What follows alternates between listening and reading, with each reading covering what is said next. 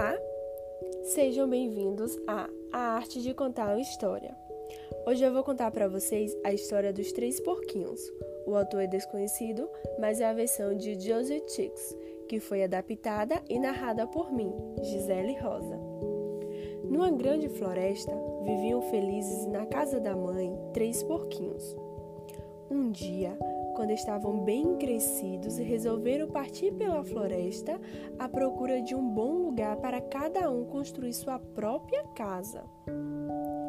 O porquinho mais novo era o mais preguiçoso e disse que não queria trabalhar muito, por isso iria construir sua casa de palha, pois assim terminaria logo e teria mais tempo para brincar. O porquinho do meio disse Prefiro uma casa de madeira. É mais resistente, é mais prática, terei tempo de sobra para brincar.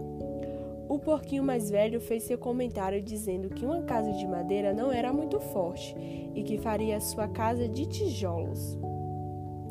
Muitas vezes, o porquinho mais velho observava os irmãos brincando enquanto se esforçava para terminar de construir a sua casa. Um dia, o lobo apareceu e bateu na porta da casa de palha do porquinho mais novo. E ele respondeu: Eu não abro, não.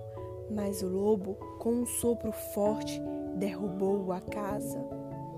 O porquinho saiu correndo e foi buscar abrigo na casa do irmão do meio e lhe contou o que havia acontecido.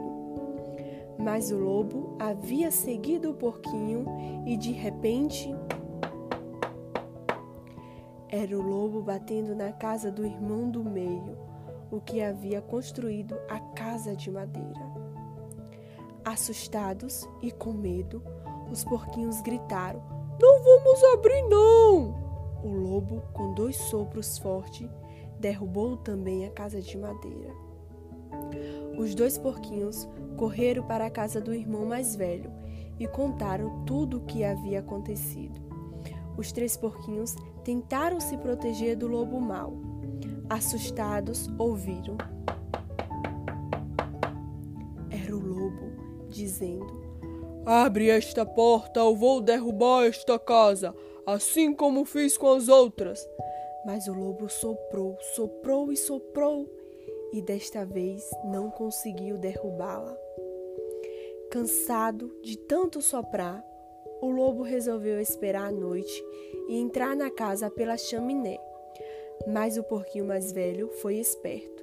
Colocou uma grande panela debaixo da lareira e o lobo caiu ao descer pela chaminé.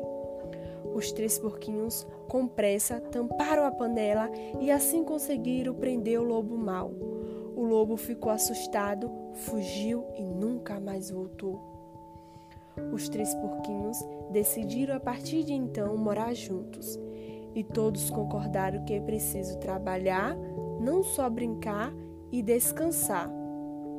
Todos viveram felizes na casa de tijolos e puderam cantar.